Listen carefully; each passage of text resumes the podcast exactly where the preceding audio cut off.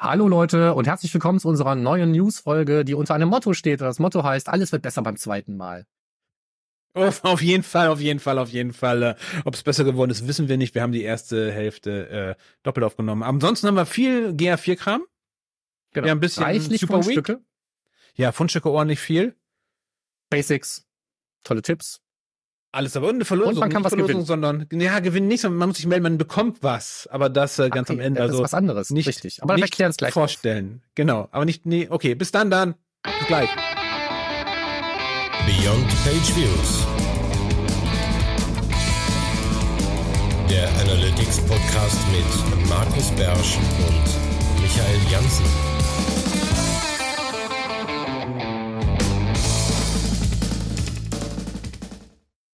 Hallo, liebe Freunde der leichten analytischen Unterhaltung. Äh, willkommen zu unserer vermutlich ziemlich langen News-Folge für den Februar, nachdem im Januar so wenig los war. Ähm, Jetzt wir aber so richtig euch- was. Ja. Ja, jetzt mal so richtig was? Äh, jetzt müssen wir richtig loslegen. Wir haben schon mal uns warm gelaufen vorhin. Jetzt geht's richtig Genau. los. Ja, also, äh, aber bevor wir äh, über unsere Pleite erzählen, erst nochmal Hallo und herzlich willkommen zum Podcast, nämlich von meinem äh, Lieblingspodcast Co-Moderator. Michael Jansen, das bin ich aus Köln und äh, euch äh, eingeführt in diese Show hat. Äh, der äh, Markus Bersch aus dem sonnigen, heute sonnigen Mönchengladbach. So. Wir sind so ein bisschen durch den Wind und äh, übermäßig äh, amüsiert, ohne dass es einen besonderen Grund gibt. Deswegen, weil wir schon ein halbes Stündchen unserer Show aufgenommen hatten, als uns aufgefallen ist, dass die Aufzeichnung nur auf einer Seite gelaufen ist. Deswegen sind wir hier für euch zum ersten Mal, für uns zum zweiten Mal am Anfang unserer Newsfolge für den Februar. Hatten wir schon lange nicht mehr. Hatten wir, glaube ich, bei den ersten ein, zwei, drei Sendungen irgendwann mal, die erste Sendung dreimal oder so, auf jeden Fall, so hatten wir es schon lange nicht mehr.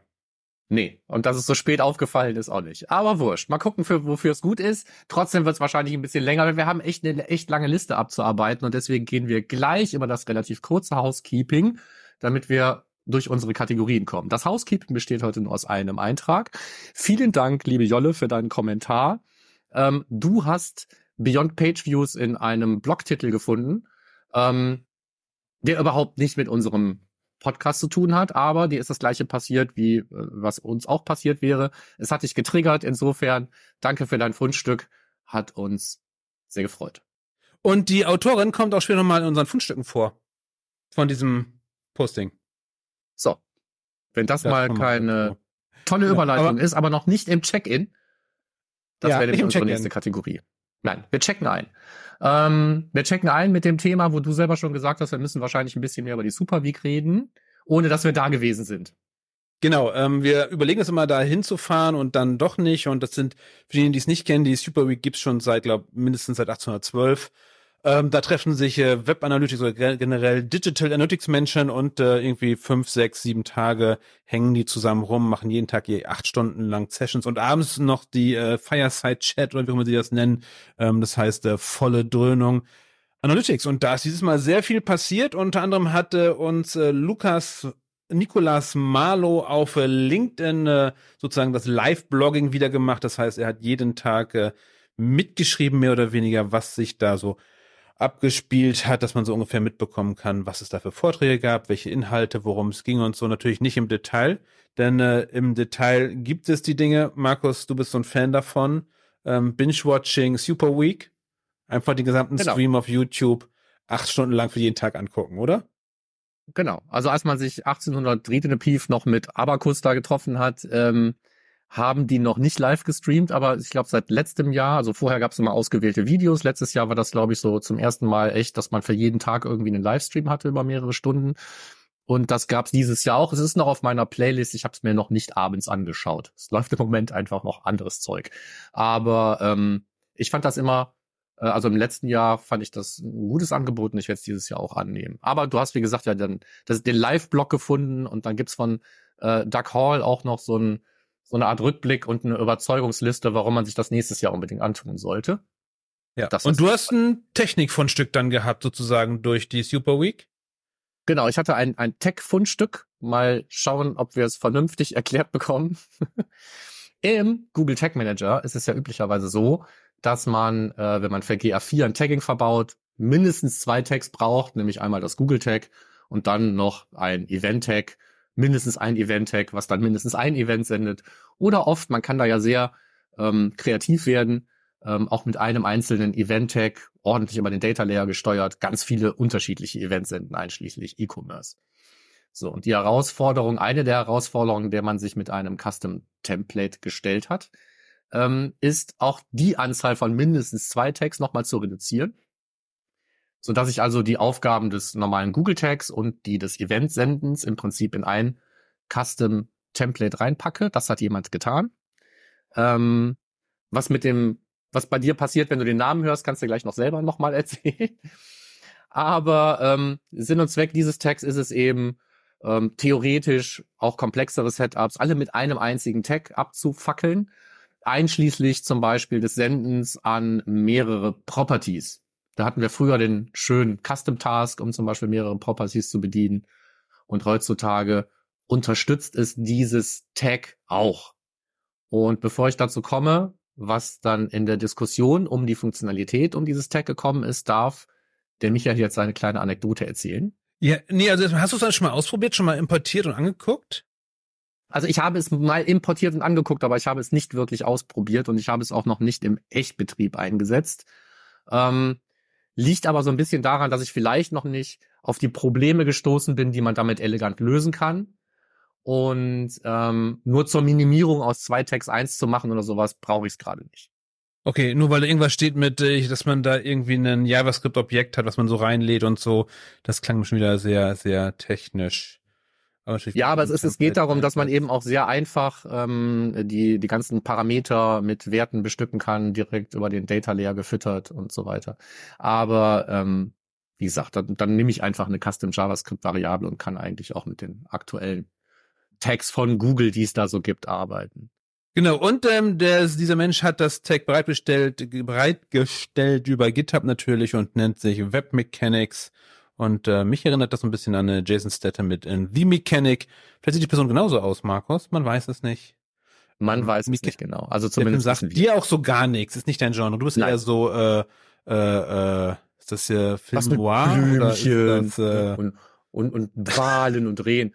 Nee, ich, das ist, ich bin, bin, das Action-Genre ist einfach nicht meins. Es muss. Ja, was ist denn dann dein Genre? Action, dann, dann wenigstens im Weltraum, sagen wir mal so.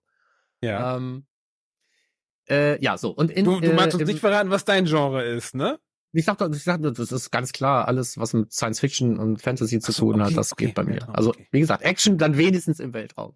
Ja. ja, also so wie Independence Day, der war auch jetzt am Wochenende, die irgendwie. Ja ist ja auch mehr so ein Actionfilm. Komm, ist ja, wir schweifen ab. Ähm, was ich eigentlich nämlich erzählen wollte, ist, äh, ein, eins noch, Passenger. Dann hast du aber Passenger gesehen, ein, oder? Einen haben wir noch. Ja, ja, doch, habe ich. Passenger. Ist das dann dein Genre? Weltraum? Das, das, da, kann ich, da kann ich gar nicht was mit anfangen. Okay, cool, gut. Da hätten wir das schon mal wieder geklärt. So, weiter geht's, Markus. Jetzt darfst du. Ähm, so, in der Diskussion um dieses Tag ist dann eben darüber geredet worden, dass man eben nicht nur mit Hilfe dieses Tags auch mehr als eine GA4-Property mit Daten versorgen kann, sondern dass es, wenn gleich es nirgendwo steht, absolut nicht dokumentiert ist und möglicherweise einfach ein Fehler statt eines Features, man ähm, auch bei den normalen Google Tags und GA4 Event Tags an der Stelle, wo man die Measurement-ID angibt, auch zwei oder mehr Measurement-IDs angeben kann, wenn man die mit Kommata voneinander trennt. Wer testet sowas? Wer findet das heraus? Ich weiß nicht, das war irgendwie bei Measure Slack und dann hieß es schon, ja, das tut schon ewig. Also es haben schienen mehrere Leute einfach mal ausprobiert zu haben. Ähm, und Weil, kurze Frage, Markus, du bist ja in den, du hast auch ein äh, E-Book zu Tech-Templates und so. In die Originalen kann man nicht reingucken, oder? In die eingebauten? Nee, da kannst du okay. nicht reingucken. Also darüber kannst du uns nicht vorstellen. Die sind, das ist fies, finde ich. Aber ähm, wie gesagt, so, so, so wie es ausschaut, ist die Diskussion dann irgendwann beendet worden, als spätestens dann Simo Hava gesagt hat, es ist nicht dokumentiert, also sollte man es nicht nutzen. Gefährlich. Und Aber du hast eine Idee dafür vielleicht, wie man es nutzen könnte? Genau. Ich habe einen Anwendungsfall, wo ich denke, dass es total äh, legitim ist, das zu machen.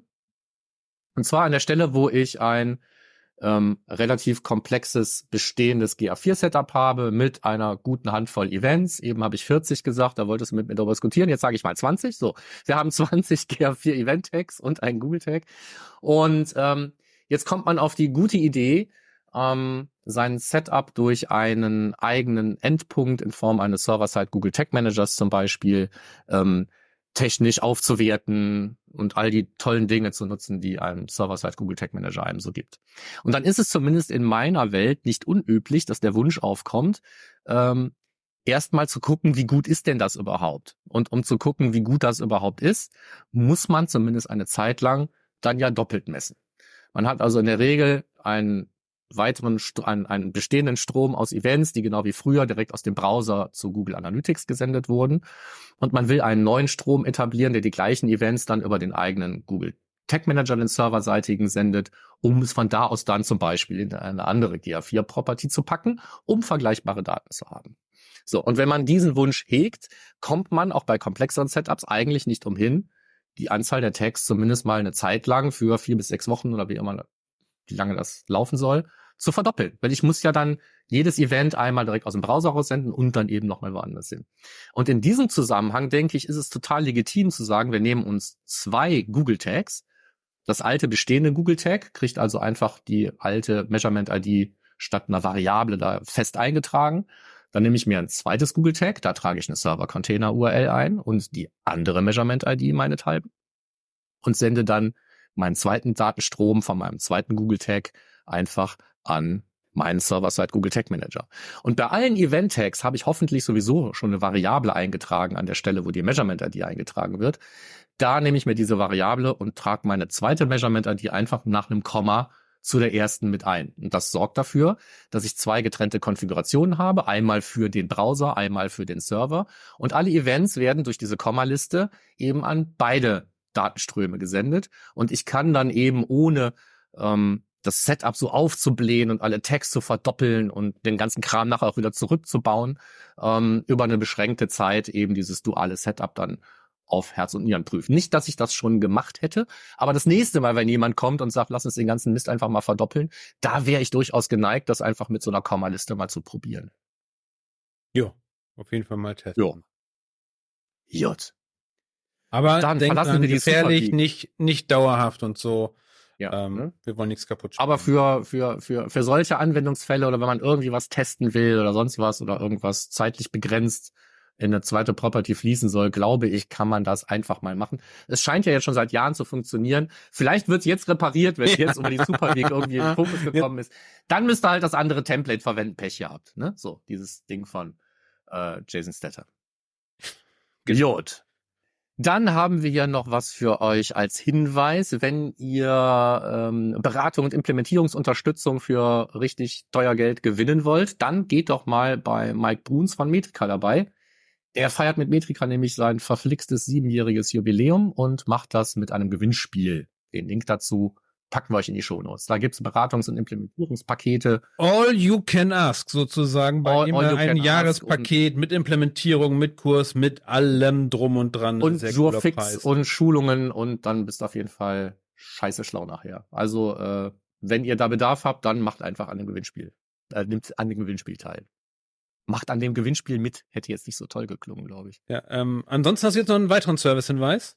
Update. Ein weiterer Servicehinweis, ein ähm, Servicehinweis, der die wahrscheinlich kleine Menge an Leuten betrifft, die sich eine Kopie ihres Unvernünftigerweise unautomatisiert. und, und ja und, und vor allen Dingen nicht täglich aktualisierend, aber jetzt lass uns den Satz nochmal von vorne anfangen. Also dieser Service-Hinweis ist für alle Leute, die eine Kopie ihres clientseitigen Google Tag Manager Containers irgendwo auf ihren eigenen Server gelegt haben, damit der Tag Manager Container nicht vom Google Server geladen werden muss. Ich kenne diese Ähm, Menschen nicht. Ich kenne welche davon und bin selber auch schuldig.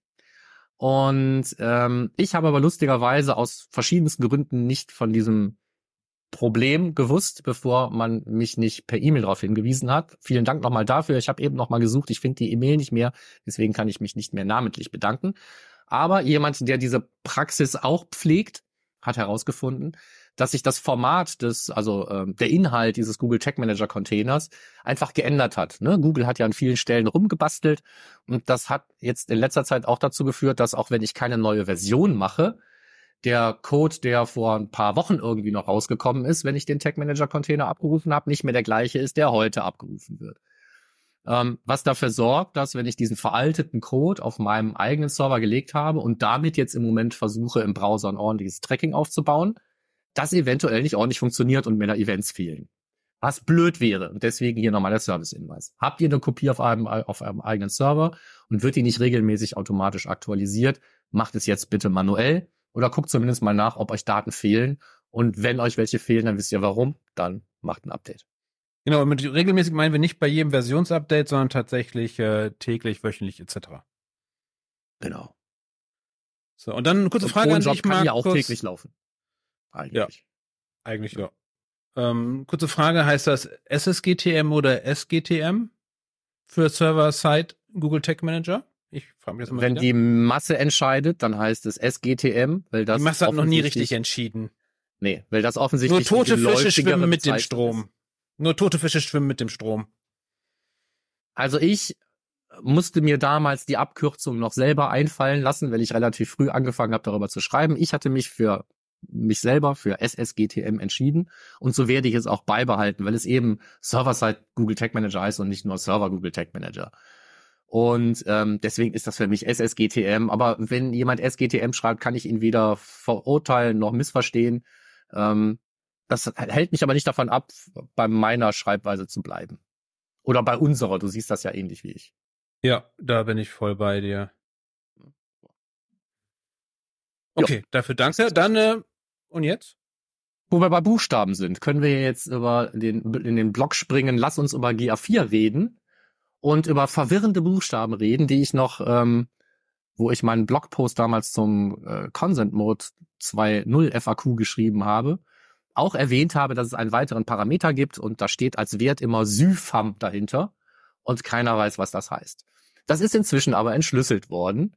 Ähm, veröffentlicht zumindest von Simo. Ich weiß nicht, ob er es selber rausgefunden hat. Aber wir wissen jetzt, was hinter diesen Buchstaben Syfam steht, die da in diesem DCM irgendwas, ich habe ganz alle vergessen, wie der Parameter heißt. Dies Aber- DMA underscore CPS. Ah, genau, CPS, so, so war's.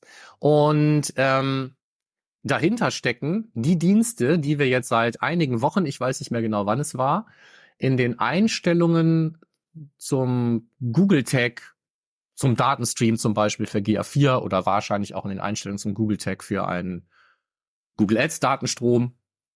Ähm, da kann ich einstellen, mit welchen Diensten Daten, Daten geteilt werden sollen. Recommended ist natürlich all, deswegen ist das vorausgewählt. Man kann das aber ändern. Und dann kann man bei einzelnen Diensten ein Häkchen wegnehmen. Und diese Dienste sind äh, die Suche, YouTube, äh, Play, Shopping, äh, Google Ads und Google Maps. Die kann ich einzeln ausschalten. Und in genau dieser Reihenfolge stehen diese Dienste auch für die Buchstaben. Also S wie Search, Y wie YouTube und so weiter. Das H steht für Shopping, weil das S schon vergeben war. Aber der Rest ist klar. A für Ads, M für Maps. Ähm, und wenn ich einzelne von diesen Diensten ausschalte, verschwinden auch die einzelnen Buchstaben aus diesem Syfam-Parameterwert, der da immer drin steht. Wenn ich also genug ausschalte, wenn ich nur noch Search anlasse und Ads und Maps, dann steht da halt Sam und nicht Syfam. Also ist das auch entschlüsselt. Das ist jetzt, äh, weiß ich nicht, falls sich andere Leute auch immer gefragt haben, was das ist. Vielleicht bin ich auch der einzige Nerd oder offensichtlich hat sich Simus auch gefragt. Ähm, das ist jetzt entschlüsselt. Ja, und welche Auswirkungen hat das, wenn man das ein- oder ausschaltet? Gute Frage. Auch da gibt's eine Hilfeseite, die mir nicht wirklich weitergeholfen hat. Aber wenn ich es Mir richtig verstanden habe, ist man ja dazu gezwungen worden, den Leuten mehr Kontrolle über den Datenfluss zu geben. Und die Hoffnung ist, es ist so gut versteckt, dass keiner von diesem Recommended weggeht. Ich gehe davon aus, wenn ich äh, Ads zum Beispiel ausschalte, dass die Daten tatsächlich nicht mehr mit Ads geteilt werden können, egal was ich sonst im Consent-Mode eingestellt habe oder sonst wie. Ähm, wenn ich keine YouTube-Werbung mache, brauche ich es wahrscheinlich mit YouTube nicht teilen. Ne? Wenn My Business nicht mein Thema ist oder ich da keine Anzeigen mache, muss ich es vielleicht nicht mit Maps teilen. Aber, ähm, oder ich habe keine Shopping-Kampagnen, warum dann mit Shopping teilen? Was macht Shopping mit den Daten, wenn ich keine Shopping-Kampagnen mache? Wissen wir ja alles nicht. So, also der, der Datenschutz ähm, sensitive Mensch, der Google Analytics for the sake of Google Analytics betreibt, der kann die Dinger einfach alle ausmachen, würde ich sagen, die Haken. Wenn er sie findet. Wo findet man sie? Äh, bei den, also in den Einstellungen des Datenstroms, dann auf Tech-Einstellungen und da findet sich das dann irgendwo unter, habe ich vergessen wie. Genau, mehr anzeigen und dann nochmal runterscrollen und dann Datennutzung für alle Google-Dienste verwalten, drücken. Genau, auf jeden das Fall heißt, immer auf wenn mehr ihr ganz Anzeigen viele, klicken. Das immer, das ist sowieso, das ist äh, die schlimmste Knopf überhaupt. Das war genügend Platz Ja. auf der Seite. Egal. Ja, aber Ähm, da haben wir, haben wir uns ja schon drüber aufgeregt. Müssen wir jetzt nicht Ja. dabei machen. ja, ja, ja. So. Das heißt, Ähm, ähm, auf jeden einmal, Fall, wenn ihr wo wir einmal ja. in den Einstellungen von, vom Datenstrom sind, können wir ja gleich den nächsten Punkt ansprechen. In den Einstellungen vom Datenpunkt, äh, vom Datenstrom könnt ihr nämlich jetzt sehen, ob die ähm, Google Consent Mode Signale da sauber ankommen oder nicht. Zumindest mal spätestens nach 48 Stunden müsste das da erscheinen. wenn ihr die Ansicht schon habt. Wenn ihr die Ansicht schon habt. Ich habe sie aber äh, inzwischen überall gefunden. Gibt es noch Properties, wo das nicht drin ist? Weiß ich nicht. Weiß ich nicht. Also mir wird das Zwischendurch, zwischen ja, auf jeden auf jeden Fall ist es sehr unscheinbar. Wenn man einmal das Banner weggeklickt hat, ist es sehr unscheinbar anschließend. Ja. In Google Ads ist das auch inzwischen zu sehen, auch glaube ich über einen Banner geteasert und ähm, ja, also man kann zumindest jetzt in den empfangenden Systemen auch verifizieren, ob das, was man da verbaut hat, auch wirklich so ankommt, wie man das haben will. Sonst hat man da Ja, aber dann machen wir nachher nochmal am besten nochmal ein Ding extra zu. Vielleicht. Zum Consent-Dings. Nächster Punkt. So, der UTM-Parameter-Renn. Den fangen wir jetzt ganz anders an als eben. Ähm, es gab irgendwo einen, für mich zumindest verwirrenden Post, in dem drin stand, dass man sämtliche UTM-Parameter, auch die neuen, jetzt als Dimensionen überall finden kann, ohne dass ich die irgendwo überall als Dimensionen gefunden hätte. Stattdessen sind ja aber mehr oder weniger zur gleichen Zeit, ähm, ist ja die Anzahl der möglichen Source-Medium-Kombinationen, die man abrufen kann in GA4, noch bescheuerter geworden, weil es jetzt immer noch extra für die manuellen Source-Medium-Informationen, also mehr oder weniger alles, was ich per UTM-Parameter gesendet habe, ähm, nochmal eigene Einträge gibt, eigene Dimensionen, die ich auswählen kann. So, ob die beiden Dinge jetzt wirklich zusammenhängen oder nicht, wissen wir nicht. Aber Michael hat gemerkt, dass äh, ihm dafür eine Dimension genommen wurde. Genau, in der GA4-Übersicht neu generierte Zugriffe oder Traffic Acquisition, wie sie im Original heißt, wahrscheinlich ein Standard Report ist, ähm, wurde mir äh, Anzeigeninhalt genommen schon vor einiger Zeit, also UTM Content und dafür ist aber ähm, äh, äh, äh, UTM, was war dazu gekommen, das ähm, Format, das Werbeanzeigenformat. Das, das, das, das Creative, nee, nicht das Creative. Das Doch, das Format. Creative Media Format. Creative Format, genau. Das kreative Genau, das ist Format, das- so war's. Das kreative Format, das ist dazugekommen. Ähm, aber ich habe nicht die Marketing-Tactics, zumindest nicht in der Oberfläche, weil ich da bisher nicht finde, wo ich dort die manuellen finden sollte. Ich sehe nur die kanalübergreifenden. Vielleicht gibt es noch einen Knopf dafür, aber aktuell ist das gar nicht so einfach. Der, Hoffen wir auf einen, einen Rollout in Wellen und irgendwann ergibt das auch für uns einen Sinn. Ja. Aber wir haben jetzt zumindest mal drüber geredet, auch wenn wir selber noch nicht wissen, was das Ganze überhaupt so richtig soll. ja. Apropos Rollout, da haben die was Neues ausgerollt in der Oberfläche. Ja. Cooles Feature mit schlechtem Rollout. Ja. Und zwar, wir haben uns bei Universal immer gewünscht, dass man das Channel Grouping wirklich custom machen konnte, wirklich für sich anpassen konnte, mehrere und dann auch so einstellen konnte, dass es jeder sieht. Weil in der Universal war es immer so, dass das erst das Default wurde immer sofort gesehen und die, die man selber angelegt hat, die coolen vielleicht, äh, die nicht. Und da gibt's jetzt das primäre Channel Grouping, was man mit einem Channel Grouping seiner Wahl belegen kann. Und es ist vorausgewählt als erstes Channel Grouping in, im Report äh, Traffic Acquisition zum Beispiel. Finde ich super. Genau. So machen die richtig. Der auch einzige super. Nachteil ist, Vorbelegt ist es bei den meisten aber natürlich mit dem Standard-Channel-Grouping, weil es bei den meisten gar kein anderes gibt. was jetzt dann auch Und Namen unnötigerweise sehe ich nicht alle Daten, die im Standard-Channel-Grouping eingelaufen sind. Das ist der Bummer an dieser Geschichte. Genau, weil es als äh, sozusagen in der Rubrik äh, Custom Groupings ist ähm, und das glaube ich erst im September eingeführt wurde, gehen die Daten auch nur bis dahin zurück. Das ist so meine These dahinter. Auf jeden Fall, wenn ihr ähm, dann über mehrere Wochen und Monate zurückschaut und ihr habt Daten nur ab, ab September, dann seid ihr im primären Channel Grouping dann schnell auf das Standard Channel Grouping umstellen. Also das da drunter in der primären Dimension, dann habt ihr wieder alle Daten. Also keine Angst, die Daten sind nicht weg. Ja. So sieht's aus. War ein bisschen dummer Launch, aber okay. Apropos dumm. dummer Launch.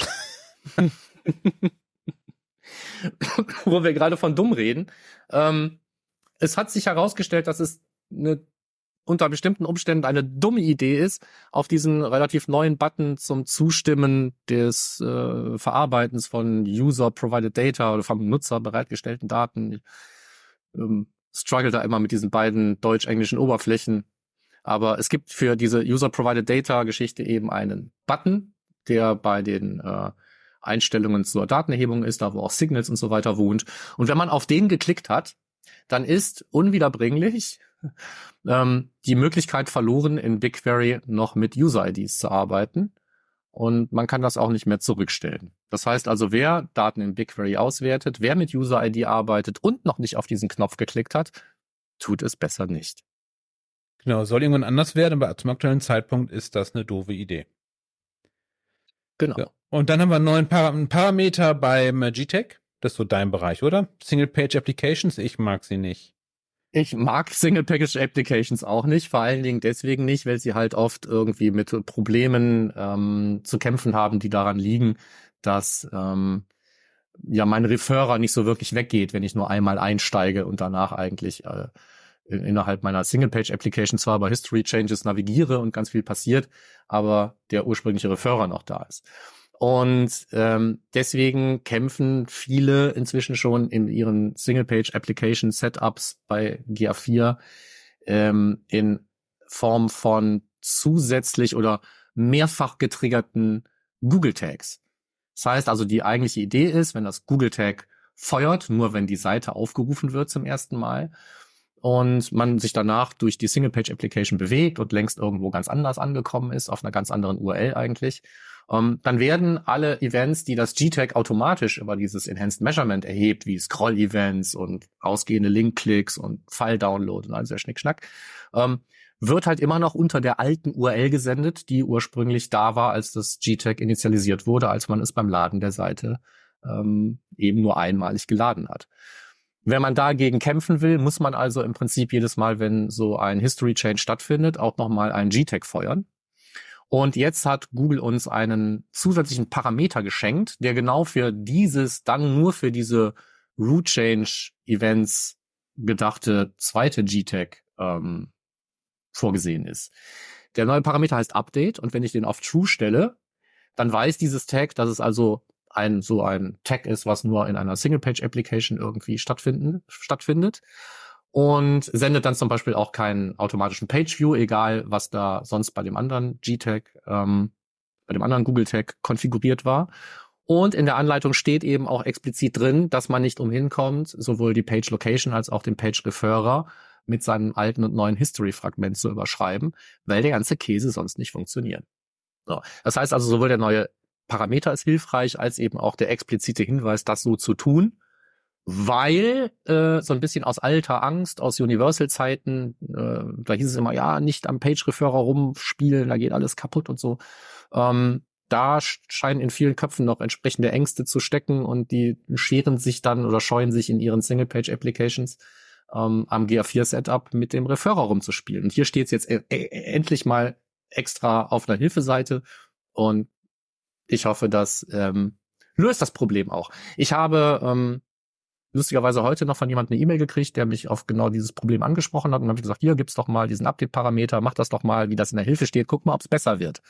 So, das heißt also ausprobiert habe ich das in der Form jetzt noch nicht, zumindest nicht mit dem Update-Parameter, aber das wird sich dann ja jetzt mal erweisen können.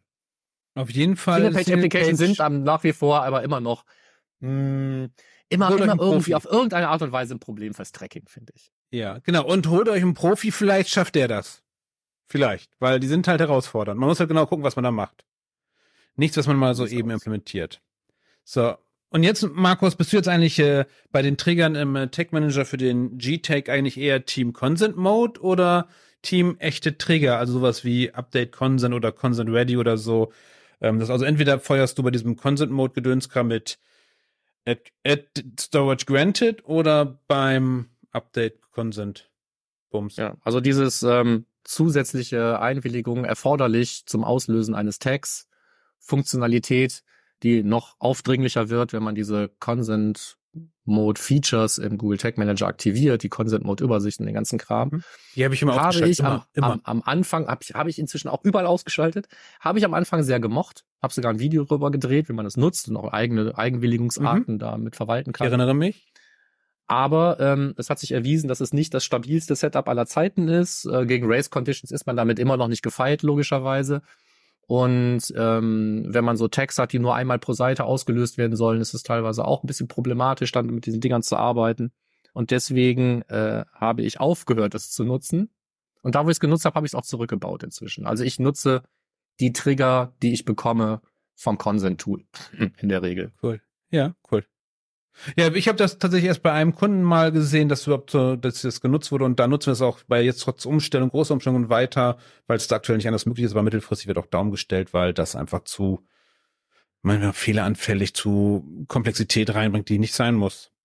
Nee, das stimmt.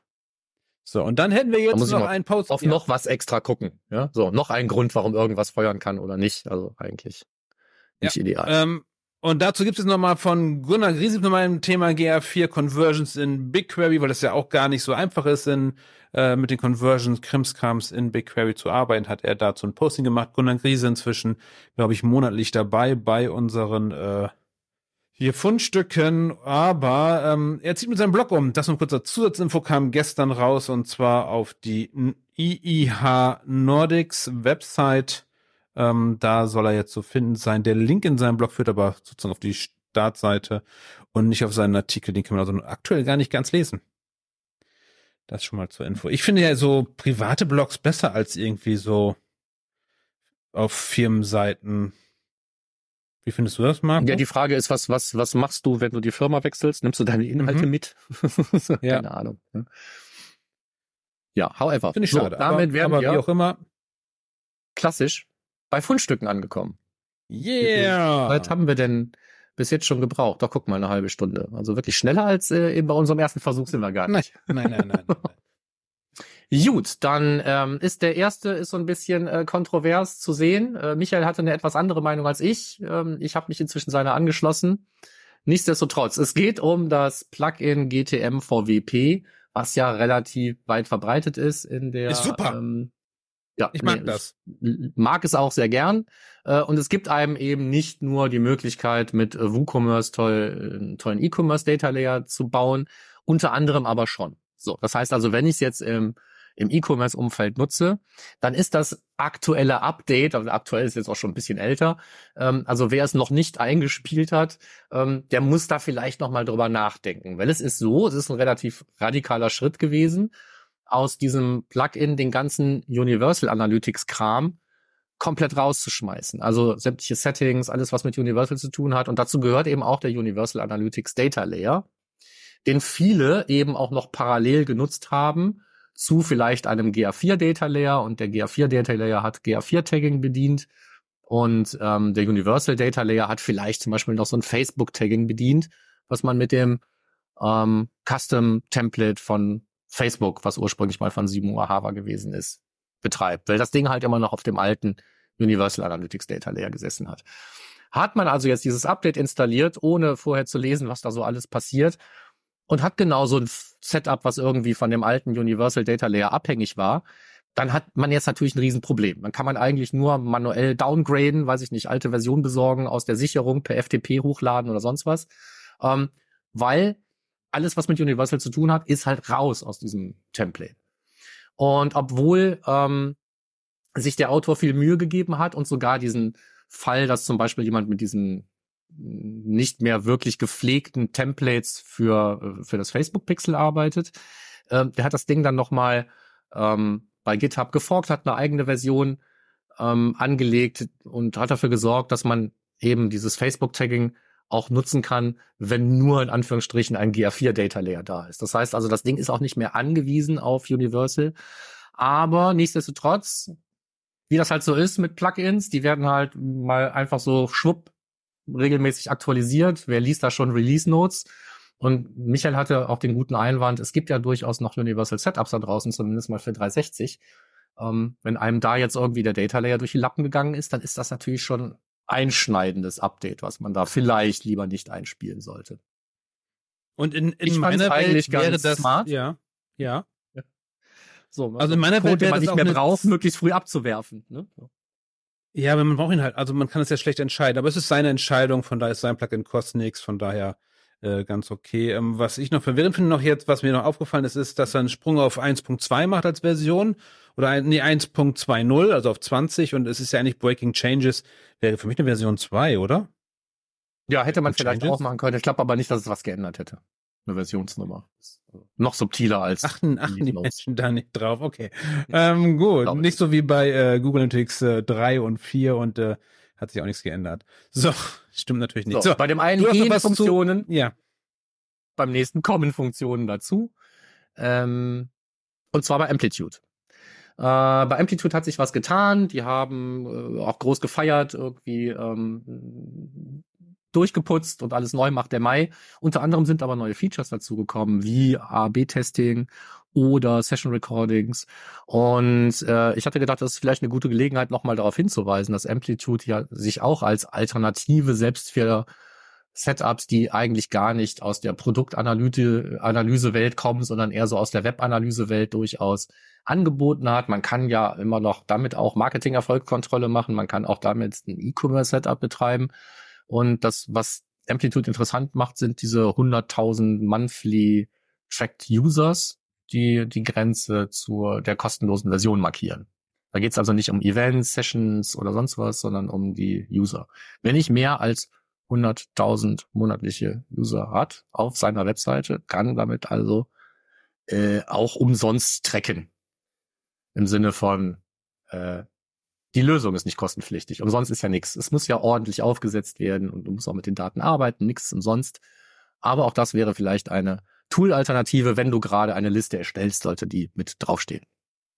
Ja, ich mag mal nicht, wenn dann keine Preise dabei stehen, wenn es dann weitergeht und so, wo es spannend wird und so. Bei, ähm, bei Amplitude. Ja, muss man dann wahrscheinlich alles immer irgendwie erfragen. Dann bist Ja, du ja. irgendwie so einem Sales-Cycle gefangen. Ja, ja, ja, Mag ich ja. auch nicht, aber ich kann den Leuten ja nicht vorschlagen oder ähm, Natürlich nicht. vorgeben, wie die ihr Business Hast- führen müssen. Hast du es denn irgendwo mal noch im Einsatz oder so? Du mal, mal damit rumgespielt oder so? Äh, ja. Also ich habe selber ähm, einen, einen so einen Amplitude-Account, den ich ähm, ab und zu mit Daten bestücke. Also das Tracking wird ab und zu, Mhm. äh, sagen wir mal, bedarfsbedingt Eingeschaltet. eingeschaltet. läuft aber nicht immer mit. Und äh, ich habe auch zwei Kunden, bei denen läuft Amplitude, äh, ein- einmal als sekundäre Lösung und einmal als primäres Tool tatsächlich. Ähm, da ist aber auch, ich sag mal, da ist auch das, was im Web ist, ist eigentlich mehr eine Anwendung und insofern ist da ein Produktanalyse-Tool auch gar nicht so verkehrt. Da ist der Fokus auch mehr so, wie können wir unsere Anwendung besser machen und da kann man mit Produktanalyse-Tools durchaus punkten. Ja. Auf jeden Fall, auf jeden Fall, auf jeden Fall. Okay, dann können wir, würde ich mal sagen, gehen wir zum nächsten Punkt weiter. Und zwar hat sich Genau. jemand Gedanken gemacht, äh, wie ich denn meine GA4-Daten und die Universal-Daten mixe, damit ich möglichst durchgängig irgendwelche Sachen anzeigen lassen kann, so wie jetzt aktuell einige ja ihre, äh, ihre Universal Analytics äh, backuppen wollen, die Daten exportieren wollen und so haben wir gerade mehrere Anfragen. Du wahrscheinlich auch, Markus. Du hast das schon mal zum irgendwann ein Webinar gemacht, glaube ich, bei den Pioneers oder so wie man Ja. das äh, exportiert. Äh, Jeff Sauer die Tage auch nochmal. Aber hier geht es einfach darum, was mache ich mit sozusagen äh, Poormans äh, Solution, so eine einfache Lösung. Ähm, und zwar man nimmt die Universal-Daten und rechnet die runter oder hoch, je nachdem, wie groß die Abweichung von Universal zu GA4 ist. Und hat dann anschließend so eine Kurve, die dann gleichmäßig aussieht und nicht plötzlich irgendwo einen Sprung hat, weil die Technologie gewechselt wurde. Finde ich keine schlechte Idee. Kann man eigentlich auch machen mit äh, Consent-Daten. Sobald der Consent anders eingestellt wird, habe ich ja andere Daten und kann dann wieder hoch oder runter rechnen, Markus, oder? Ja, theoretisch Als kann Idee. ich das wahrscheinlich machen, wenn ich äh, mit, ähm, also davon ausgehe, dass sich der zustimmende Teil genauso verhält wie der nicht zustimmende Teil, kann ich das theoretisch machen. Auf jeden Fall. Ich glaube nicht, dass das so ist. Ja. Das So. dazu. Aber nee, aber bei, bei Nutzung oder Sitzung oder so, das wäre durchaus nochmal, äh, kann man überlegen. Aber das ist was anderes. Ähm, du hast noch ein anderes Thema zu Cookies, Banner? Genau, wir haben noch ein Thema zu Cookie-Bannern. Ähm, und zwar äh, hat das Oberlandesgericht Köln äh, befunden, dass das Cookie-Banner, was auf wetteronline.de zumindest zum Zeitpunkt der Urteilssprechung betrieben wurde, nicht in Ordnung ist. Die haben es einfach übertrieben. Ne? So, wir, wir kennen alle irgendwelche komischen Dinger, die einen dazu zwingen, entweder ein Abo abzuschließen oder Werbung zu akzeptieren. Und wir finden eigentlich die Einstellungen nicht und ablehnen finden wir auch nicht. Da war es ähnlich, ne? so ablehnen gab es halt im ersten Layer gar nicht. Die Einstellungen waren schwer zu finden. Und zu einem Überfluss war auch noch das X oben in der Ecke, ähm, hat als Bedeutung akzeptieren und schließen. Ähm, und das war dann irgendwann in, äh, selbst den Richtern zu bunt und dann haben die gesagt, so geht's nicht. Ähm, das Problem ist halt, wenn man jetzt nicht gerade einen Banner hat, was genau die Sachen genauso schlecht macht wie dieses, sind andere Banner wahrscheinlich immer noch in Ordnung aus rechtlicher Sicht, obwohl sie aus Datenschutzsicht natürlich eigentlich alles andere als in Ordnung sind. Also wenn man sich überlegt, es soll ja einen viel größeren Druck geben, eben im ersten Layer ein gleichwertiges Ablehnen zum Akzeptieren anzubieten, ähm, wie die Praxis da draußen heutzutage immer noch ist, teilweise eben auch gerade im, im Publisher-Bereich. Ähm, da muss einem ja schon so ein bisschen gruseln. Ne? Also da gehen Anspruch und Realität noch so ein bisschen auseinander. Aber hier war es dann tatsächlich mal ein bisschen zu bunt und zumindest so kannst du es jetzt nicht mehr machen. Ja, zumindest nicht bei Wetter Online. Woanders weiterhin gibt es ja keine Präzedenzfälle, auch wenn das viele immer glauben, das ist eine Einzelfallentscheidung. Genau. So, dann haben wir was Erfreulicheres. Ja, unbedingt viel erfreulicher und zwar, ähm, wie baue ich eigentlich Dashboards? Tedwig.com hatte neun Dashboard Design Principles mal aufgelistet. Es sind äh, die Sachen, die man sowieso immer beachten sollte, aber gerne mal der Vollständigkeit halber mal wieder hier im Podcast äh, dazu. Was hatten schon öfter mal solche Themen? Das heißt, äh, ich muss mir überlegen, welche, wer ist eigentlich meine Zielgruppe? Was soll das Dashboard eigentlich aussagen oder erzählen? Ähm, und natürlich ganz wichtig, äh, nicht einfach, weil Platz ist, noch irgendeinen Chart auf die Seite klatschen, so wie gerne, weil die so schön quadratisch sind, die ähm, Kreis- oder Tortendiagramme. Und bitte auch nicht 3D. Ja, das schon Aber wenn du, durchlesen wenn du in den Shownotes. Donut ist in Ordnung, oder? Donut ist komplett in Ordnung. Und dann auch noch äh, mit, äh, mit äh, AI nochmal ein bisschen bunt machen und ein paar Streusel oben drauf, dann ist das super. Donut ist immer richtig, das äh, Donut-Diagramm. Sehr gerne. Gerne auch mit 20 verschiedenen, verschiedenen Segmenten.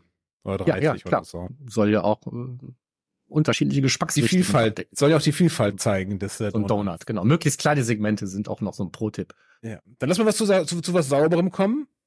Genau, dann kommen wir mal zu was sauber, nämlich Data Clean Rooms. Ein oder zweimal hatten wir hier schon Beiträge zum Thema Data Clean Room und für mich ist das ja immer noch so ein Ding, was ich nur aus der Theorie kenne. Ich selber bin kein Data Clean Room Nutzer. Nichtsdestotrotz ähm, habe ich einen Beitrag gefunden, der das ganze Thema ziemlich holistisch abdeckt, finde ich.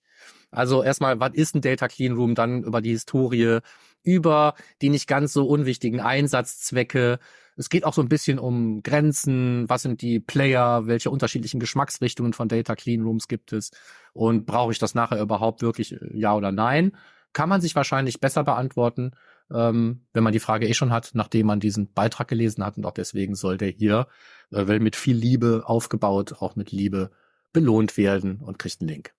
Genau, Lese- und Verständniszeit schätze ich eine halbe bis Stunde bis Stunde, bis man alles verstanden hat, schätze ich, und den Links gefolgt ist. Ja, und dann gibt's dann auch ein Video zu gucken und so weiter. Aber es ist, ja. ist halt. Ähm, ist, ich finde find, super. Ist, ist, ja.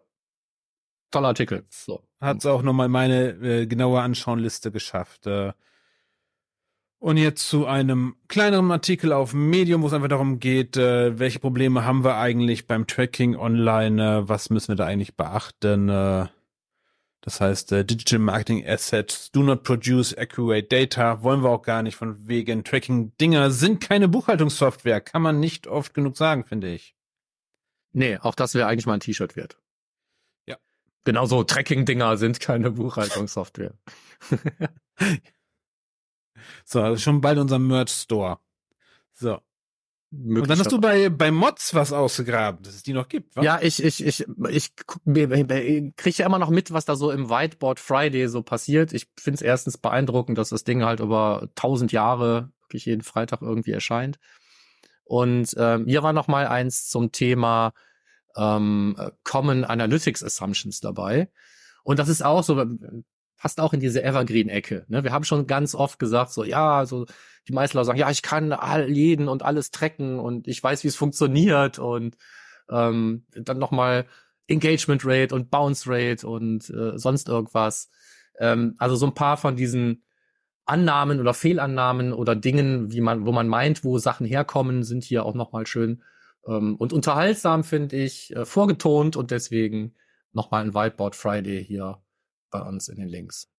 Genau, und äh, das ist übrigens äh, die Dana, die Tomaso, die das äh, erklärt, die das Video hat, ähm, oder in dem Video äh, das erklärt. Das ist die mit dem äh, Blogpost-Titel mit äh, Beyond Page im Namen. Markus übrigens, äh, nur mal Ah, der okay. Halber. Ja, die Klammer vom sich dann der An- Kreis. Ja, ich habe eine Sache, ich habe das Video nicht gesehen, sondern nur die äh, Schreibspur gelesen sozusagen und ich habe da einen Einwand, da geht's um Not-Z und dass das ein Bug in, äh, in GA4 ist. Ähm, dem ist nicht so. Not-Z ist kein genereller Bug in GA4, sondern wirklich nur im Landing Pages Report. In allen anderen Berichten ist Not-Z eine supergeile Funktion, ähm, weil es mir sagt, welche Dinger gibt's denn noch, aber haben keinen Wert. In Universal gab's das nicht, Markus. Da waren äh, Dimensionen, die keinen Wert hatten, waren unsichtbar. Und das finde ich tatsächlich in GA4 sinnvoller zu sagen, wie viel haben keinen Wert. Ja. Hast den, hast den GA4 übrigens auch noch, aber nur bei benutzerdefinierten Definiz äh, Dimensionen und nur für den Zeitraum, bevor du die registriert hast. Habe ich nur für Benutzer definierte. Also ähm, äh, ein Beispiel, du gehst jetzt hin und registrierst eine Dimension egal. Die heißt egal. Ja. Du sendest diesen Egal. Parameter egal und hast irgendwann gemerkt, ach, habe ich ja vergessen zu registrieren, jetzt registrierst du die. Und ähm, dann schaust du auf einen Report wie zum Beispiel deine Conversions. Da kommt so Generate Lead an und Purchase und sonst irgendwas. Und du willst jetzt wissen, ähm, wie sieht's denn aus mit egal? Und blendest dir deine Egal-Dimension ein, dann ähm, verschwinden deine äh, Events wie Purchase und Generate Lead tatsächlich äh, ganz aus der Liste, statt drin zu bleiben und für egal Not Z auszuweisen, was viel besser wäre. in welchem Bericht? Im Conversions-Bericht zum Beispiel, habe ich gestern noch gesehen. Okay, also das ist mir neu, weil in den meisten Berichten hast du dann einfach Not-Z stehen in den Dimensionen. Mhm, genau, und da eben nicht, da sind sie einfach weg, weil die eben nicht nur Not Z sind, sondern die waren wahrscheinlich einfach nicht present, weil die gerade erst registriert wurden. Und wenn du auf die letzten 28 Tage schaust, gab's die da vorher nicht. Und dann sind die nicht nur Not, not Z, sondern die sind dann einfach nicht da und dann zeigt dir die Tabelle auch keine Daten mehr an. Okay. Aber, aber, okay, muss ich mir nochmal genauer anschauen. Auch nicht erwartungskonform, aber fiel mir jetzt gerade in dem Kontext ein. Äh, Ja, cool, gut. Aber, aber generell, wenn sie halt da sind und keinen Wert haben, dann sind sie aber not set. Genau. Nicht nur, nicht nur, wenn sie gerade neu sind. Also, Nö, nö. Kann ja auch manchmal total richtig sein. Ne? Gucke ich jetzt auf eine Dimension, die nur bei bestimmten Events dabei ist, Search Term oder sowas, dann ist Ja. halt bei den meisten Events ist das Ding halt not set. Ja. ja, und das ist eine super Funktion. Und das war halt in Universal so gar nicht da. Und darum finde ich, und darum, sie sagt halt, da in dem Text steht, dass das not set ein äh, Bug ist, aber nur im Landing Pages Bericht ist tatsächlich ein Bug. Ansonsten ist es durchaus eine sinnvolle Funktion, dass wir alles haben. Früher, was am auffälligsten war, das fand ich immer beim, äh, bei den demografischen Daten, bei Alter und Geschlecht, dass einfach äh, 80 Prozent unterschlagen wurden und einfach nicht sichtbar waren, dass es die nicht gab und dass da nicht not set war. Okay, das dazu. So. Dann haben wir noch was zu Report-Snapshots. Ja, ähm, du hast da was reingepackt, ähm, dass man die auch für irgendwas benutzen kann. Äh, Ja, ich, ich bezweifle das immer noch, dass man die zu irgendwas benutzen kann. Aber wenn man da schon drauf guckt, es ist ja so, ähm, ich, ich ich sehe halt ganz oft auf Anwenderseite, dass viele Menschen einfach diese Report-Snapshots benutzen als Einstieg, um irgendwelche anderen Reports zu öffnen oder tatsächlich, um sich einen Überblick zu verschaffen. Ich selber ignoriere die Dinger immer, deswegen sind die für mich absolut ein blinder Fleck. Aber was ja richtig ist, ist, wenn man schon drauf guckt, sollte man sich vielleicht darum kümmern, dass man da die Daten sieht, die man braucht. Ganz oft sind da nämlich irgendwelche Segmente und Karten, die total irrelevant sind. Ja, zum Beispiel, dass 100% meiner Nutzer von der Webplattform kommen, wundert mich jetzt nicht, wenn ich keine App habe. Dann kann ich das Ding aus so einem Snapshot einfach rausschmeißen und den Platz für was Sinnvolles nutzen. Und unser allseits beliebter Paulo Koks hat Mhm. uns eben genau darüber was geschrieben. Das heißt, das ist hier wieder die Anleitung, was ist überhaupt los mit äh, Report-Snapshots und was kann ich überhaupt oder was sollte ich tun, wenn ich die überhaupt nutzen will. Und da wird dann eben über die ganzen Summary Cards und die ganzen KPIs und was ich da überhaupt so machen kann, äh, wird da in einfachen und umfangreichen Schritten erklärt. Also wenn ihr Bock habt, eure Report-Snapshots ähm, wirklich nutzbar zu machen, weil ihr drauf guckt, dann ist das vielleicht eure Anleitung. Ich werde die weiter ignorieren, aber das ist ja mein persönliches, äh, mein, meine, meine persönliche Vorliebe. anfangs dachte ich immer, Guckst die du da wirklich Startseite. drauf? Guckst du auf Snapshots? Nein, nein, ich dachte anfangs wäre die Startseite, wären die Snapshots. Für mich sahen die immer sehr ähnlich aus, weil ich dann nie länger drauf geschaut habe, so wie du, dachte ich, das wäre das Gleiche. Aber es gibt auch noch eine Startseite. Von Genau. Und, und die kannst du nicht verändern, die Startseite, leider. Also das wäre für noch sinniger, die zu verändern. Ja, würde ich mir auch wegwünschen. Aber ist halt manchmal so. Es gibt, es gibt, gibt ähm, ein paar Reports, wo ich denke, so, warum sind die nicht im Standard drin? Und dafür gibt es ein paar andere, wo ich denke, so, wofür sollen die gut sein? Aber es ist, ist ja, es ist, wie es ist. Ja. Gut, also das zu Report-Snapshots. Jetzt können wir tatsächlich über einen ganz großen Block ganz schnell drüber gehen, weil dieser eigentlich nur existiert, um den Fleiß zu honorieren. Es ist unheimlich viel passiert bei Cardinal Path und man hat sich offensichtlich auch dazu entschieden, eine Serie von Standardbeiträgen zu Standardthemen rauszuhauen. Zum Thema Attribution, was ist das überhaupt? Und Explorations, wie nutze ich denn die? Und was ist denn mit Data Retention und was kann ich da einstellen? Und Custom Channel Groupings und äh, Data Redaction und wo sich ja tatsächlich einiges getan hat. Ähm, einfach mehr oder weniger die komprimierte, selbstgeschriebene Hilfeseite als Glossarbeitrag oder sowas, keine Ahnung. Also da hat man ganz viel Basics zusammengetragen, eine kurze Übersicht über diese ganzen Features. Die wollen wir hier alle mal verlinken. Für jemanden, der dieses Basic-Zeug braucht, wer gerade mit GA4 anfängt und warm wird, für den ist es ja durchaus tatsächlich brauchbar. Und eingerückt habe ich dieses Thema äh, Sandbox als Ersatz für Cookies. Ähm, da hat man sich mehr oder weniger selber interviewt. Ich finde das Format ein wenig eigenartig. Aber ähm, wenn man sich da durchquält, wird man überraschenderweise erfahren, dass alles, was die, sich Google mit der Privacy Sandbox so überlebt, äh, überlegt, eben kein echter Ersatz ist für das, was uns Third-Party-Cookies in Chrome heutzutage noch bieten. Und äh, vernünftigerweise wird auch darauf hingewiesen, dass die Lösung teilweise eben überhaupt nicht in der Hand von Anwendern oder Leuten, die Tracking implementieren, liegt, sondern dass Netzwerke ihre eigenen Probleme da jetzt gerade zu lösen haben. Ja. Ich hätte zwei Anmerkungen zu den Basics. Mhm. Äh, Data Retention. Die Ja. schreiben, glaube ich, alle voneinander ab oder von der Google-Hilfe. Es steht immer, es, es, ähm, also dass die Data Retention ist, wenn die Zeit abläuft, im Standard die 14 Monate, also im, die maximale Zeit für normale Implementierungen 14 Monate, ähm, dann äh, äh, haben wir Probleme mit, mit bestimmten Daten. Aber keiner beantwortet, mit welchen Daten. Die schreiben Genau. immer Das sind nur auch nicht die, von denen ich Standard- erwarten würde, dass die weg sind. Viele Sachen sind einfach noch da. Standard Reports sind nicht affected. Aber was ist ein Standard Report in GA4? Markus. Ja, die, die unter Berichte drin stehen, würde ich meinen. Aber du kannst ja trotzdem, das war ja früher auch so, dass ich diese aggregierten Kennzahlen immer noch gesehen habe, die Nutzer pro Tag, Monat oder sonst Ja, was. ja. Aber dass die Daten tot waren nach Ablauf der Data Retention, wenn ich versucht habe, bestimmte Dimensionen, wie zum Beispiel den Browser oder das Betriebssystem dazu zu nehmen. Äh, Das Kampagne ist heute aber nicht so, so. eine. Okay. Bitte? Welche was? Kampagne war auch so ein Ding. Kampagne war möglicherweise auch so ein Ding, genau. So. Vielleicht Und heute geht das teilweise Ja. noch. Das finde ich sehr verwirrend. Was aber sicher ist, ist, nach Ablauf dieser Data Retention kann ich in Explorations nicht mehr reingucken, weil dann kriege ich Ja. nicht mehr die Daten. Vielleicht meinen die eventuell diese da drunter liegenden Riesentabellen, wo die die ganzen Dimensionen sammeln, auf die sie dann zugreifen. Weißt du, was ich meine?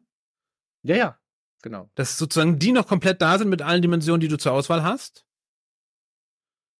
Aber wir werden Ja, es du vielleicht kannst immer nichts mehr neu kombinieren. Das heißt, wenn es nicht irgendwie da war, dann ist es halt nicht mehr da. Aber Ja, äh, wer weiß.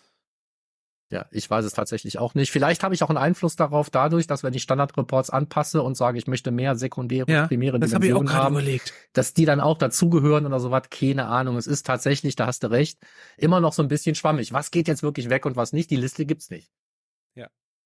Und noch ganz kurz zu Data Redaction äh, Service Hinweis. Ähm, diese Suchparameter ausschließen ist nicht für die Facebook Click ID gedacht, ähm, denn das macht eure Daten meiner Meinung nach nicht besser, wenn ihr dann da Facebook Click ID gleich habt oder Microsoft Click ID gleich redacted, ähm, da einfach komplett rausschmeißen aus der URL dann, wenn wir sie nicht brauchen. Kannst du mir folgen? Ja, kann ich. Gut, dann äh, reicht das. So, okay. Äh, so, dann, wir kommen langsam aber sicher zum Schluss. Ähm, wir haben bei Matomo auch unheimlich viel, was sich da getan hat. Ich glaube, da wird jetzt gerade das nächste Plugin irgendwie durch Blogbeiträge gefeatured und so. Und man dreht da voll ab mit äh, Funnels und Conversion Rate Optimization und sonst irgendwas. Aber ähm, äh, erwähnenswert finde ich auf jeden Fall Ähm, positiv, dass es jetzt einen eigenen Konnektor für Looker Studio gibt für Matomo. Das heißt also von Matomo für Matomo. Man muss jetzt nicht mehr unbedingt Supermetrics kaufen oder äh, auf die generischen SQL-Daten zugreifen, sondern es gibt einen Matomo-Konnektor. Das ist die schöne Nachricht. Und für die, die sich ähnlich wie ich ein bisschen aufregen wollen, können dann äh, einen anderen Beitrag anklicken, nämlich den zu den Top-Conversion-Metriken im Jahr 2024. Und da stehen dann die Top-Conversion-Metriken drin, auf die man denn so schauen sollte in diesem Jahr. So, mehr wird nicht verraten. Okay, vielleicht sage ich noch sowas wie, es ist die Average Visit Duration dabei. Eine Bounce Rate ist auch dabei. Trick. Bounce Rate ist natürlich auch dabei. So. Und die Exit Also Rate. da, da, da, da kriege ich die Krise, wenn ich sowas lese. Aber ähm, ja, kann ja auch mal äh, Lob und Tadel in, in, in eine ein Bullet Point reinpacken. Ja. Damit sind wir raus und die Simo-Ecke ist veraltet, ne? So, das sind einfach. Ja, nur, nur, nee, nicht ganz. Nein, nein, nein, nein. Das eine ist veraltet, das ist von dir nochmal der Consent Mode. Ich dachte, wollte sie nochmal erwähnen, habe ich gedacht, lass Genau, ich mal nein, wollte ich nicht. drin. So, Ähm, so Es gibt einen, äh, bei Team Simmer gibt es einen neuen Beitrag und zwar, wie kann ich mein Server-Side Google Tech Manager Setup ein wenig proaktiv monitoren? Was ist da eigentlich los, eigentlich los? Was bedeuten diese Health Checks und so, ähm, sowas alles und wie kann ich mir Alerts einrichten? Das alles äh, und Budget etc. Das alles ganz fein gemacht. Für den bin ich auch total dankbar. Weil wann immer sich jemand entscheidet, das irgendwie selber zu machen und nicht über so ein Full Host, Full Hosting, ähm, kommt dann irgendwann die Frage auf, ja, aber wie, was muss, was soll ich denn, worauf wo soll ich denn achten? Und da kann ich jetzt einmal mal sagen, auf das, was da in dem Beitrag steht. Das ist schon äh, sehr, Gut. sehr gut, weil das ist schon mehr als, es ist, Immer mehr, es ist mehr als einschalten. Es ist einfach, ähm, ja. Mehr als einschalten. Nee, ist es, ne? So, tatsächlich. Und man sollte eben wissen, so ansatzweise, wenn irgendwas nicht funktioniert und idealerweise weiß man auch noch, was man dann tut, um es zu beheben. Und all das äh, ist nicht so trivial, wie man immer so denkt. Egal, egal, egal. Wir sind raus aus den Fundstücken und da kannst du noch einen Tipp loswerden. Genau, Tipp des Monats ist, ähm, äh, wir haben auch schon eine Folge geplant für nächsten Monat auf jeden Fall äh, zum Thema BigQuery, so ein bisschen, was ist da los? Und ich durfte für die Website Boosting, in der ich jetzt ja, ich glaube, jetzt zum vierten Mal geschrieben habe, zum fünften Mal, ich weiß es gar nicht genau, ähm, durfte ich was schreiben und diesmal habe ich mir das BigQuery als Thema genommen, Vor- und Nachteile, was muss ich beachten, wenn ich damit starte, wo muss ich hingucken äh, und äh, das ist tatsächlich äh, meine Leseempfehlung, Website Boosting. Gibt es übrigens ähm, auch inzwischen jede Ausgabe einzeln, ähm, die man äh, bestellen kann und äh, versandkostenfrei zugeschickt bekommen. Das heißt, man muss nicht mehr zur Bahnhofsbuchhandlung laufen, sich das kaufen, sondern man kann das sich direkt zuschicken lassen. Marco, du hast das Abo, ne? Äh, ja, seit Ausgabe 1. Ja, hatten wir schon mal das Thema. Wer das Abo noch nicht hat und eventuell die ein oder andere Ausgabe von mir haben möchte, ich habe hier noch äh, Dreierpacks liegen. Der letzten drei Ausgaben. Äh, schreib mir schnell über LinkedIn, äh, dass du eins haben möchtest und die schnell, den schnellsten schicke ich dann ein Dreier-Set einfach so zu. Also, wenn du es hörst, äh, schnell auf LinkedIn wechseln. Michael Jansen, das bin ich. Und mir kurz schreiben, dass du gerne was hättest. Und dann kriegst du was. Sehr schön. Ja. Können wir eigentlich mal wieder was raushauen. Gut, dann noch schnell Termine. Ähm, ich habe da zwei. Das eine ist die, ich bin gespannt, ich hoffe, es, äh, man spricht es dort auch Privacy for Marketers aus. Ansonsten wird es die Privacy for Marketers Konferenz werden. Oh, also Ähm, in UK? UK ist doch eher Privacy, oder? Ja, deswegen, ich bin mir noch nicht ganz sicher. Ähm, aber es ist eine Konferenz der äh, Measure Minds. Die machen ja auch regelmäßig andere äh, on Mhm. virtuelle Online-Veranstaltungen. Es wird schnuckelig und voll und neben Und ein Deutscher ist diesmal auch dabei, ne? Ein Deutscher ist diesmal dabei, habe ich gelesen. Hackfresse, die da auf dem Bild zu sehen ist. Ich erzähle halt was zum Thema Consent Mode FAQ. Ähm, haben wir da eben aber auch Stefan Hamel dabei, wir haben Super. Aurelie Pauls, wir haben überhaupt, und es gibt ein Tool ähm, mit einem Robotergesicht, das heißt ähm, Consent Mode Monitor oder so, keine Ahnung. Da wird also auch noch ein neues Tool vorgestellt. Ich weiß auch noch nichts darüber. Das ist die vorletzte Session, die da irgendwie stattfindet. Ähm, ist so von nachmittags bis frühen Abend geht das. Und wer Bock hat, kann sich da anmelden, kostet auch nichts. Plätze gibt es noch. Ist ja virtuell. Okay, cool. Und dann hätten wir noch die OMKMS, 18.04. und auch mit dir, gehe ich von aus.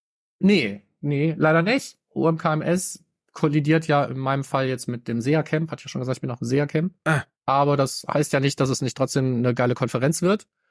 mit einem Fall. tollen Line-Up und einer guten Location. Und ich war ja im letzten Jahr da, ich habe mich sehr wohl gefühlt und geht ihr doch hin, fühlt euch auch wohl, wenn ihr Bock und Zeit habt. Okay, okay. Dann wären wir durch für heute.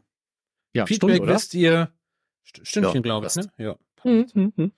Ähm, ja, Feedback wisst ihr ähm, gerne direkt äh, an analytrix at äh, die podcast at analytrix.de oder auf termfrequenz.de direkt unter dem Blogpost oder per LinkedIn. Und wir freuen uns über jeden neuen Kommentar auf iTunes äh, oder auch bei Spotify. Äh, klingelt die Glocke. Nee, da muss man, glaube ich, einen Daumen hoch, eine Minute hören, Daumen hoch, wie auch immer. Wir freuen uns auf jegliches Feedback. Das war's. Ja. Ich Ich war schon sagen, ganz lange nicht mehr gucken bei, bei, bei Apple. Wir haben jetzt 55 Bewertungen. Ist da noch was passiert? Ja. Wie auch immer, wenn ihr wart, Dankeschön. Und bis Jupp. nächsten Ciao. Ciao.